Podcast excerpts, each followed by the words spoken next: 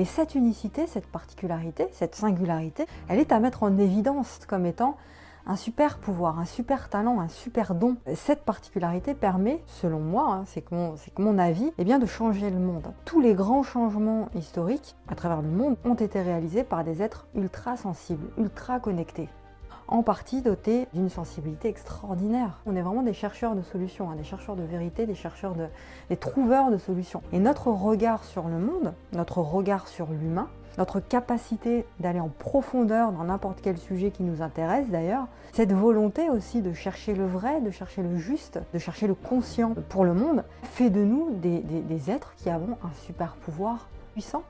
Vous pouvez attirer des personnes alignées à votre énergie, à votre bienveillance, des personnes comme vous, des personnes qui verront votre valeur parce que vous y êtes connecté. Quand on est connecté à soi, à sa valeur, à sa puissance, à sa lumière, eh bien on attire des personnes qui verront cette lumière en nous et qui respecteront cette lumière en nous. J'aimerais vous dire de continuer, de commencer à vraiment prendre soin de vous et de votre intuition.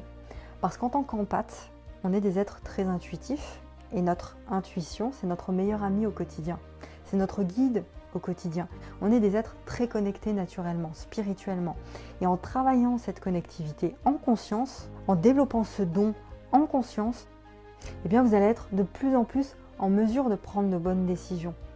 Pour vous, pour vos projets, pour tout ce que vous allez créer, pour le monde. Donc prenez soin de cette connectivité, de ce rapport que vous avez aux énergies, à l'univers, et puis soyez conscient de tout ce monde de l'invisible Essayez de vous dire que cette connectivité que vous avez, c'est votre vérité, c'est votre chemin et vous devez écouter ça, vous devez suivre ça et ne pas vous laisser dévier par l'extérieur, par tout ce côté illusion de, euh, du, monde actuel. Ce que vous pouvez faire en plus du mode observateur que euh, dont je vous ai parlé tout à l'heure, c'est de vous mettre, c'est de mettre en place un bouclier, un bouclier imaginaire. Et pour ça, vous allez utiliser l'imagination, la visualisation.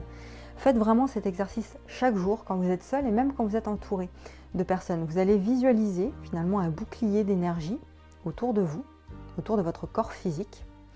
Et vous prenez une couleur, vous prenez la, couleur que vous voulez. Ça peut être une couleur jaune, une couleur très euh, blanche, très lumineuse. Et vous allez imaginer une vague énergétique qui va vous protéger finalement tout autour de vous, qui va tourner tout autour de vous et qui va se déplacer autour de votre corps physique et vous allez visualiser que vous, vous êtes une bulle de lumière à l'intérieur de ce bouclier protecteur. Vous êtes cette lumière, vous êtes ce feu.